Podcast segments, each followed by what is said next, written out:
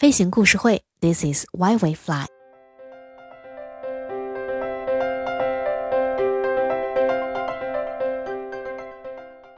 Hello，飞行故事会的老朋友们，我是珠宝，好久不见，甚是想念。今天呢，我要带大家探寻的是美国国家航空航天博物馆。去过美国国家航空航天博物馆的人，通常都会赞不绝口。如果那会儿有社交媒体，那我相信美国国家航空航天博物馆一定是顶流中的顶流。因为即便呢是没有社交媒体的宣传，他们依然可以在每个月接待观众达十万之多。据说第一年参观人数就超过了一千万人次。那这是一个什么概念呢？据这个数据显示，被我国国家文物局评为一级博物馆的中国国家博物馆，一年的参观人次，疫情前在七百五十万左右。就是这么一个航空博物馆，却让很多的航空爱好者魂牵梦绕的。要想了解这个极具吸引力的博物馆的前世今生，那么我们就得从一个叫史密森的人的故事说起了。可是史密森又是谁呢？他和博物馆又有怎样的渊源呢？詹姆斯·史密森是19世纪英国一位著名的化学家和矿物学家，他的生父是诺森伯兰公爵，母亲有皇室血统，据说是亨利八世的远亲。史密森天赋极佳，聪明过人，二十一岁就从牛津大学毕业，二十二岁被选为英国皇家学会会员。但是呢，他却因为私生子的身份而遭受到歧视，这让他始终耿耿于怀。据说他曾经对他的父亲说：“他会让自己青史留名，即使将来人们把诺森伯兰这个贵族姓氏忘得干干净净，也还会永远记得他的名字。”一八二六年，史密森立下遗嘱，把遗产留给侄子，但附上了这样的条件。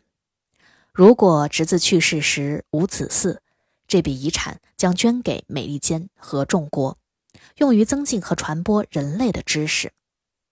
其实呢，史密森从未去过美国，而且经调查也没有发现他曾同那里的某个人有过书信来往。所以呢，关于他为什么将遗产赠予美国政府，有过种种的猜测。有人认为是私生子这个一生都压在他心头的沉重包袱，使他做出这个决定。于是他立下遗嘱，将自己的全部积蓄捐赠给美利坚合众国这个他认为最有创造活力和发展前途的新国家，并指定在华盛顿成立史密森学会，以增进和传播科学知识。刚刚独立的美国欣然接受了这位英国科学家的厚重馈赠，并选择独立大道旁的一片大草坪，建立起一座仿中世纪诺曼式的红砂石大楼，设立了史密森学会总部。一八二九年，史密森谢世，六年后，他的侄子也过世，死时无子嗣，经美国国会批准。当时的杰克逊总统派外交官理查德·拉斯前往英国接受这份馈赠，而此时史密森侄子的家人已向英国法庭提出申请，要求将这笔遗产留在英国。这场官司一打就是好几年，最终英国法庭判价值五十万美元的史密森遗赠属于美国。美国政府最初是准备落实史密森的遗嘱的。甚至国会还为此专门通过了一部学会组织法，但可惜的是，美国政府却最终将这笔钱用于购买债券，最后也不知道美国政府的投资师怎么搞的，居然投资失败了，血本无归，这个事儿差点就这么不了了之了。所以说，投资有风险，出手必须谨慎呐。但就在这时。曾经当过美国第六届总统的约翰·亚当斯，也就是小亚当斯，对世界史有了解的朋友一定会对这位小亚当斯有所了解。他以一名普通参议员的身份站出来振臂呼击，强烈批评这种不讲诚信、没有责任感的行为，认为这样辜负了一个满心赤诚的朋友对美国的期望。最后，国会再次立法，并连本带息地恢复了那笔财产，一同用于成立史密森学会。在美国的华盛顿特区建造了一座以史密森先生的名字命名的庞大博物馆群。于是，根据美国的国会法令，史密森学会于1846年创建于首都华盛顿，是唯一由美国政府资助的半官方性质的博物馆机构。学会下设十四所博物馆和一所国立动物园。美国国家航空航天博物馆正是这十四所博物馆之一。这个博物馆一九七六年七月开馆，不断的拓展藏品，展示世界航空和航天技术，是全球最大的航空和航天博物馆。馆内展示了人类探索宇宙的伟大壮举，气势恢宏的展厅里陈列着飞行发展史上不同阶段的各类飞机、火箭。以及飞行员、宇航员用过的器物，而且在这里呢，我要告诉大家的是，在那么多的展品中，风筝呢是美国国家航空航天博物馆的第一批收藏品。一八七六年，史密森学会从中国的一个使团那儿收购了二十只漂亮的风筝。在国家航空航天博物馆建成之前。美国的航空收藏品呢，最初呢是存放在艺术和工业大厦里。第一次世界大战以后呢，扩展到陆军部在史密森城堡后修建的半圆拱形的活动房中。其实大家更习惯称之它为西棚。该建筑呢于1920年对公众开放，成为美国航空博物馆的雏形，作为专门保存航空收藏品的地方。该建筑一直使用了。五十五年，有了第一批展品以后，后面便考虑的是怎么去建设博物馆了。美国国家航空航天博物馆如何从小展馆变成世界最著名的博物馆呢？这当中当然是少不了美国总统的拍板。一九四六年，杜鲁门总统签署了建设史密森国家航空博物馆的法案。博物馆的宗旨是纪念航空的发展。收集、保护和陈列各种航空装备，为航空研究提供资料。尽管原有的收藏品很快就超过了博物馆的容纳能力，但法案并没有提供建设新博物馆的经费，博物馆不得不四处寻找存放收藏品的地方。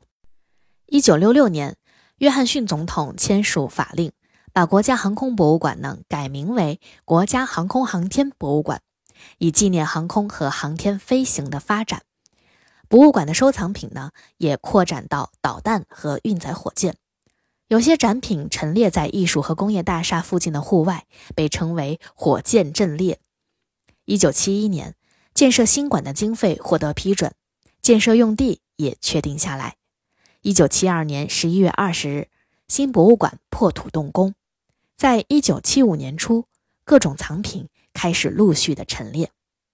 一九七六年七月一日，新馆在热烈的掌声中迎来了第一批客人。如今，建在华盛顿特区国家广场的博物馆主馆有二十一个陈列区，涵盖广泛的主题，从莱特兄弟发明飞机到人类进入航空时代，从两次世界大战到天文学发展历史，从阿波罗航天计划到时间和导航的关联。目前呢，博物馆收藏的航空航天展品约有六万件，而且展品大小不一，形状各异，从土星微运载火箭到形形色色的军民用飞机、发动机、机载设备、空间飞行帽等等，应有尽有。在博物馆馆藏飞机和空间飞行器中，有三分之一是存世孤品，它们都代表着航空航天发展史上某个重要的里程碑。博物馆档案部门拥有1.2万立方英尺的文献资料，记录着相关的飞行历史、学术和技术的进展。而且，博物馆还保存着最完整的航空航天影像资料，包括175万幅照片、1万四千个胶卷和大量的视频。博物馆每年要举办大约20场讲座、12次家庭日和30场主题活动。博物馆的管理部门认为，通过介绍美国历史上航空航天先驱的光辉事迹，不仅仅能激发美国民众的爱国主义热情，而且能向来自全球的外国观众介绍美国在航空航天领域取得的巨大成就，提升美国人的自信和自豪感。那么，随着技术的进步，博物馆也打造了数字化的展示平台。如今，观众呢，除了可以到现场参观以外，全天任何时候都可以在网上进行参观，在社交媒体上与博物馆取得联系。很多展品都是上线的，大多数讲座呢也在网上直播。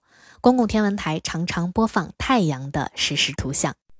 那么在这儿呢，我们飞行故事会也要跟大家疯狂的安利：如果你是航空发烧友，如果你也有机会到美国的东部，那么一定要和美国国家航空航天博物馆来一场约会。好了，以上就是今天节目的全部内容。我是本期的主播主宝，专文上官剪辑方网助理小肖雨翔推广挣钱。飞行故事会，This is why we fly。咱们下期节目再见吧。